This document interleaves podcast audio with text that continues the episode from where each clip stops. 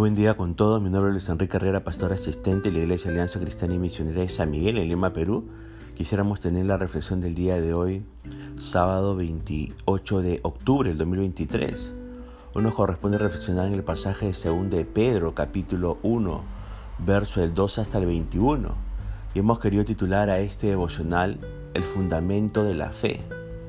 Fíjese que en los 11 eh, versículos anteriores, el apóstol Pedro nos ha enseñado tantas cosas, entre ellas que la salvación se recibe por fe en la justicia de Cristo a favor nuestro, que el poder de Dios nos ha concedido todo lo que necesitamos para agradarle, que en la medida en la que creemos las promesas de Dios, somos partícipes de la naturaleza divina, que necesitamos esforzarnos para añadir virtud a la fe que nos ha sido dada y que nuestra diligencia en crecer en la piedad es una evidencia de nuestra salvación. Pedro, fíjese, no tiene dudas de la verdadera conversión de los creyentes a quienes escribe. Sin embargo, siente la responsabilidad de hacerles recordar lo que Dios ha hecho en sus vidas.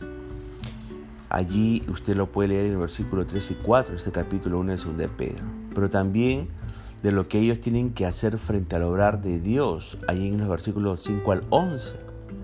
Por eso les escribe, ahí dice en el verso 12, procurando despertarles, entre comillas, con amonestación, dice el versículo 13. Así traduce la reina Valera, pero la palabra en griego no significa amonestación, sino remembranza.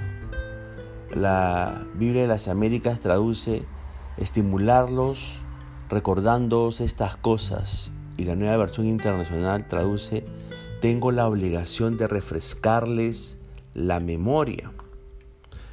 La urgencia de Pedro es que sabía que pronto iba a morir, como usted puede leer en el versículo 14. Morir tal como Cristo le había advertido años antes, según Juan 21, 18 y 19. Y como un buen padre, entre comillas, espiritual, Pedro quiere dejar algo escrito para que después de su muerte los creyentes tengan algo tangible en sus manos que los anime a seguir en la vida cristiana, como dice el verso 15. Fíjese que los entrenadores excepcionales continuamente repasan las jugadas fundamentales con su equipo y los buenos deportistas las ejecutan constantemente.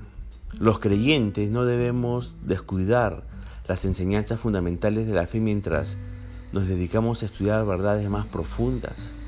Así como los deportistas necesitan entrenarse continuamente, los cristianos necesitamos recordar continuamente los fundamentos de nuestra fe y cómo es que llegamos a ser creyentes. Por eso, no se canse ni se aburra de escuchar predicaciones acerca de los fundamentos de la vida cristiana.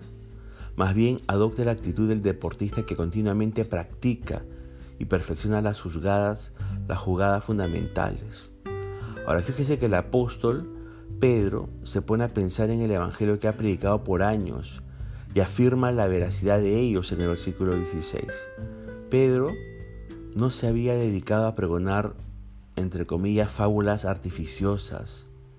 Él había sido un testigo presencial de la majestad de Cristo. El apóstol Juan dice algo parecido en 1 Juan capítulo 1, verso 1 al 3. Con tremenda emoción Pedro trae a la memoria la experiencia en el monte de la transfiguración en los versículos 17 y 18 de este capítulo de 2 de Pedro.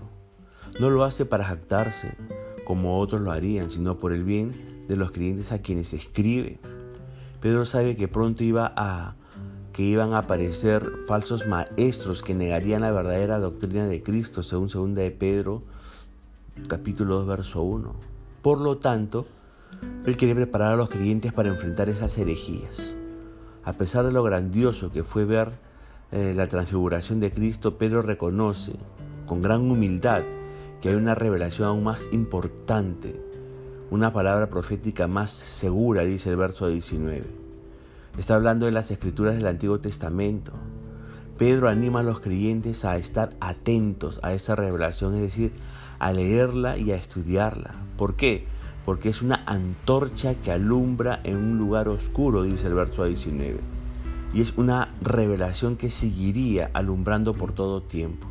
hasta que el día esclarezca y el lucero de la mañana salga en vuestros corazones, dice el mismo versículo 19. Es decir, hasta la segunda venida de Cristo. Fíjese que Él, Cristo, es la estrella resplandeciente de la mañana, como dice Apocalipsis 22, 16. Ante la tendencia de los falsos maestros a distorsionar las escrituras, como usted puede leer en 2 Pedro capítulo 3, verso 16, Pedro advierte que ninguna profecía de la escritura es de interpretación privada, como dice el verso 20. Es decir, nadie tiene derecho de pasar por alto la interpretación que otros creyentes han dado a las escrituras e inventar su propia interpretación como lo hacían los falsos maestros. El verdadero intérprete de las escrituras es el Espíritu Santo, quien las dio en primera instancia, son el versículo 21.